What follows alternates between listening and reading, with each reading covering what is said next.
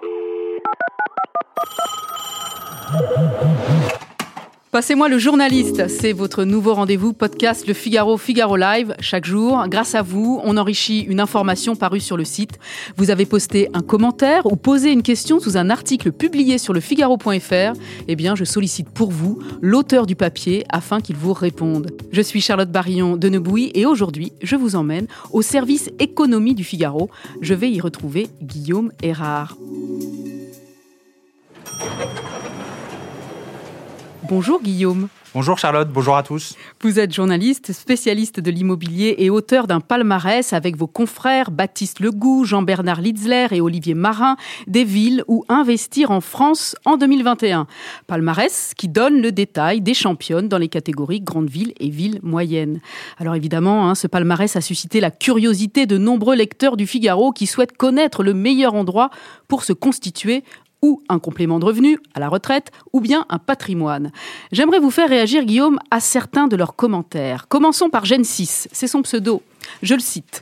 Pour la retraite, être propriétaire de son habitation principale à la taille de la famille restante, les enfants sont partis, et avoir remboursé son prêt, voilà l'objectif ultime, écrit Gen 6 avant d'ajouter Après une maison secondaire, c'est galère. Impôts, squatteurs, et ça vous oblige à aller en vacances toujours au même endroit. Guillaume, est-ce qu'il a raison, Gen 6 Avoir une maison secondaire, est-ce que ce n'est pas plus galère que ça ne rapporte? Est-ce qu'il ne vaut pas mieux finalement se contenter de sa résidence principale? Alors, c'est vrai que la situation, c'est euh, extrêmement tendue euh, ces derniers temps sur euh, les résidences secondaires. C'est vrai qu'il y a pu avoir un engouement à l'issue du, premier confinement. on avait envie de logements plus grands, d'espace, de verdure, etc., etc. Mais notre internaute a raison, la situation est tendue sur les deux aspects qu'il a soulignés, je suis d'accord avec lui. la première, les impôts. Euh, de plus en plus euh, d'élus, notamment euh, Anne Hidalgo, maire de Paris, qui a été retoquée sur le sujet par le gouvernement, de plus en plus d'élus veulent surtaxer ces résidences secondaires. Pourquoi? Parce que par définition, une résidence secondaire, c'est un logement peu occupé à l'année. Et ces élus, pour eux, ils s'apparentent à des logements vacants. Ce qu'ils oublient de dire, c'est que c'est aussi le résultat de plusieurs années de travail pour acquérir cette résidence secondaire. On est content de l'avoir pour accueillir les enfants, les petits-enfants, et ensuite leur transmettre. Ça, c'est le premier aspect. Le second aspect, donc les squats, et là encore, je suis d'accord, on l'a vu avec les récentes affaires, qui au final ont concerné essentiellement des résidences secondaires. Pourquoi? Parce que si elles sont peu occupées à l'année, bah, c'est plus facile pour le, le squatteur euh, euh, d'y accéder.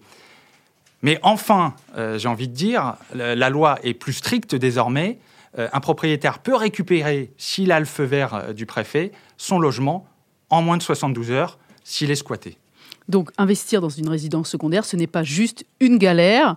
Avec les impôts et les squatteurs, il y a aussi une transmission de son patrimoine qui est très importante après les années et les années d'investissement pour l'acheter. On va répondre à un autre internaute, Guillaume. Celui-ci euh, n'est clairement pas d'accord avec vous. Dans votre article, vous écrivez que l'immobilier reste plus que jamais une valeur sûre et que c'est toujours l'un des placements préférés des Français. Mais Mitipi, qui est abonné premium du Figaro, répond Ce n'est pas glorieux de se dire que ce qui rapporte le plus en France, c'est d'investir dans l'immobilier. C'est bien un pays de rentier, la France, pas de pionniers comme aux États-Unis ou d'industrie comme en Allemagne, conclut-il sur ce point.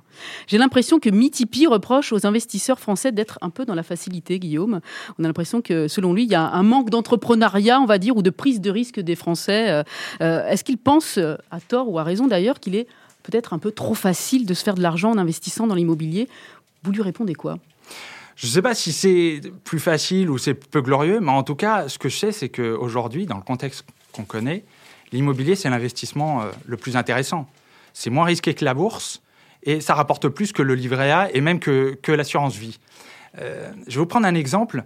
Euh, on a constaté au travers de différentes études que de plus en plus de, ménages, avec le contexte, investissent dans l'immobilier en faisant, sans le savoir, de la retraite par capitalisation. En fait, donc, ils achètent de l'immobilier pour se constituer un complément de revenu en vue de, la retraite. Et ce qui est intéressant, c'est que parmi ces ménages, il y a de plus en plus de jeunes. Alors on pourrait se dire, c'est plutôt surprenant, mais en fait pas tant que ça, parce que on sait que cette génération de trentenaires euh, aura une, peu ou pas de retraite, et donc c'est finalement logique de vouloir se constituer euh, cette épargne pour euh, compenser ce manque à gagner. Donc peu glorieux, je sais pas, mais en tout cas, euh, immobilier intéressant, certainement. Et puis sur la, je voulais revenir aussi donc sur l'aspect euh, euh, rentier. c'est le qualificatif qu'avait employé Emmanuel Macron en 2017 pour qualifier les propriétaires, qui évidemment avaient mal réagi. c'est un peu le sens de, sa réforme de l'ISF, aujourd'hui IFI, donc impôt sur la fortune immobilière. Lui, il dit en gros, l'immobilier, ça rapporte peu ou pas à l'économie, donc je taxe. au passage, ça a créé même des emplois. Et puis surtout, Certes, ça coûte euh, quelques 40 milliards d'euros euh, chaque année euh, à l'État, mais il faut regarder aussi ce que ça rapporte en recettes fiscales. Et là, on est à plus de 78 milliards. Donc faites la différence et vous verrez que le, solde est quand même nettement en faveur de l'État. Donc rentier, je ne sais pas, mais jackpot fiscal pour l'État, certainement. Allez, dernière question, Guillaume, celle de Clem R. Sa réponse est lapidaire. Ce n'est pas le moment, point d'exclamation, balance-t-il sur le Figaro.fr. Mais c'est vrai, Guillaume, on est en période de crise, personne ne peut le nier. Est-ce que c'est vraiment le bon moment pour investir dans la pierre? Alors ça, c'est la question que chaque année, on, voit revenir. Est-ce que c'est le bon moment d'acheter, euh, de vendre? Je ne sais pas s'il y a un bon moment. C'est sûr qu'on voudrait tous pouvoir acheter au plus bas et, vendre au plus haut. Ce que je sais, c'est qu'il y a une forme de paradoxe euh, avec ce marché immobilier on a des taux très très bas, euh, taux de crédit très bas, et pourtant les banques n'ont jamais été aussi exigeantes. Euh, du coup, ça veut dire qu'on a des taux bas, mais que euh, ça profite pas à tout le monde. Et côté prix, bah, c'est un peu la même chose en fait. on n'a plus de flambée, notamment dans les grandes métropoles. On a des prix qui se stabilisent, voire baissent légèrement. Donc, ça devrait inciter les gens à se précipiter pour acheter. mais d'une part, ils considèrent que les prix sont encore trop élevés. Et après, bah, il y a la crise. Hein. Euh, on ne sait pas s'il va y avoir une troisième vague. On ne sait pas si euh, le chômage ne va pas exploser avec des, licenciements. Donc, on préfère attendre, en fait, pour voir l'évolution des prix, pour voir comment la situation économique et sanitaire va, évoluer. Donc, attentisme, voire blocage. Et ce type de configuration, finalement, ça profite à qui? Bah, Aux villes moyennes, euh, qui ont su tirer leur épingle du jeu, notamment à la suite du confinement. Et je vous invite à, aller voir notre euh, classement en ligne, si vous voulez voir un peu le, détail par euh, catégorie de, population. Donc voilà. Pour savoir, pour savoir, on va le dire, Guillaume, quelles sont les villes moyennes qu'il faut aller euh, consulter ou, sur lesquelles il faut réfléchir pour éventuellement investir, puisque c'est elles qui, qui sortent leur épingle du jeu. Exactement. Merci Guillaume d'avoir répondu aux internautes. Je rappelle que vous êtes journaliste au service économie du Figaro. Votre palmarès des villes où investir en France en 2021 est à retrouver sur le Figaro.fr et immobilier.lefigaro.fr.